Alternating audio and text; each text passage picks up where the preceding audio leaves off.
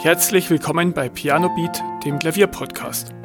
Ich bin Beat Köck und ich wünsche dir viel Spaß bei der heutigen Folge. Das Thema der heutigen Folge ist, wie du gefühlvoller Klavier spielen kannst. Klavier ist ja wirklich ein unheimlich gefühlvolles Instrument. Du kannst wirklich deine volle Leidenschaft in die Tasten legen und es wirklich wunderschön erklingen lassen. Aber wie schaffst du das eigentlich? Wie schaffst du es, dass du nicht nur Noten mechanisch spielst, sondern wirklich auch Gefühl und Ausdruck in dein Klavierspiel legst? Das möchte ich dir in der heutigen Folge erklären. Vielleicht kennst du die Situation auch. Jemand trägt ein Klavierstück vor, die Noten werden fehlerfrei gespielt, aber es fehlt einfach das gewisse Etwas. Und der Funke springt einfach nicht über. Du kannst es jetzt nicht wirklich an irgendetwas festmachen, aber dich berührt das Spiel einfach nicht. Jetzt die andere Situation. Du hörst jemand Klavier spielen und du wirst sofort in seinen Bann gezogen. Objektiv scheint es keinen Unterschied zu geben, denn auch dieser Pianist spielt einfach nur die Töne, die auf den Noten stehen. Der Unterschied zwischen einem absolut überzeugenden und einem etwas farblosen Vortrag liegt wirklich in dem ausdrucksvollen und gefühlvollen Spiel. Und mit den folgenden fünf Schritten, die ich dir jetzt vorstellen werde, kannst du auch deinem Klavierspiel viel mehr Leben einhauchen und deine Zuhörer mit gefühlvollem Klavierspielen begeistern. Der erste Schritt, die richtige Haltung. Für ein gefühlvolles Spiel musst du auch richtig am Klavier sitzen. Mit einer verkrampften Haltung und angespannten Muskeln wird ein ausdrucksstarkes Spielen unmöglich. Die Ellenbogen sollten locker sein und sich nicht direkt am Körper befinden. Denke auch daran, dass deine Hände immer etwas gerundet bleiben. Dadurch kannst du den Anschlag besser kontrollieren und auch besser variieren und viel mehr Nuancen und Präzision in dein Spiel bringen. Erinnere dich während dem Üben oder Spielen immer wieder daran, möglichst locker zu bleiben, möglichst entspannt, denn das ist die absolute Grundvoraussetzung, dass du gefühlvoll spielen kannst. Schritt Nummer zwei, das Stück lernen. Das klingt jetzt vielleicht ein bisschen wie ein No-Brainer, aber bevor du ein Stück wirklich ausdrucksstark und lebendig wiedergeben kannst, musst du es natürlich beherrschen. Setz dich mit dem Stück auseinander.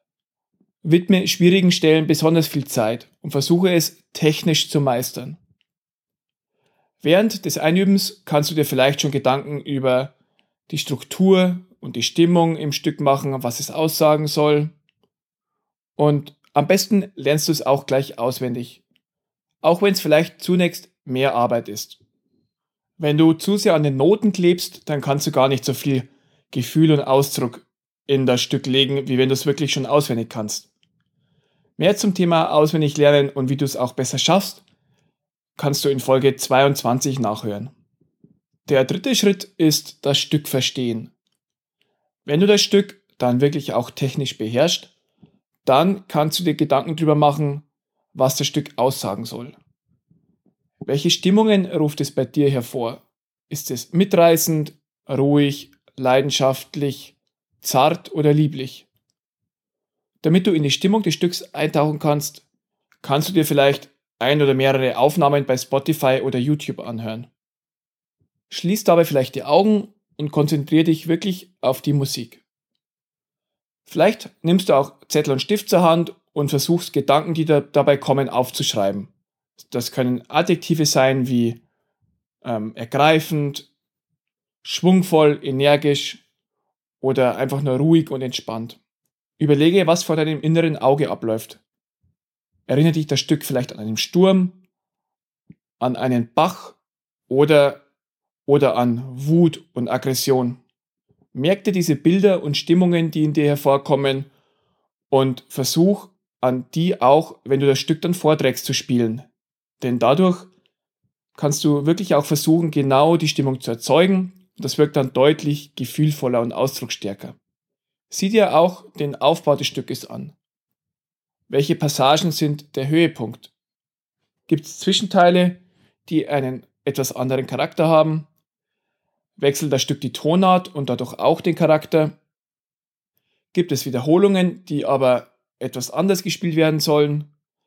All das überlegst du dir am besten auch und das trägt auch dazu bei, dass du das Stück verstehen kannst und auch den Charakter gut wiedergeben kannst. Der vierte Schritt mit Dynamik Leben ins Stück bringen. Ein wichtiger Schritt zum ausdrucksstarken und gefühlvollen Spiel ist die dynamische Gestaltung. Die Dynamik beschreibt in der Musik die Lautstärke.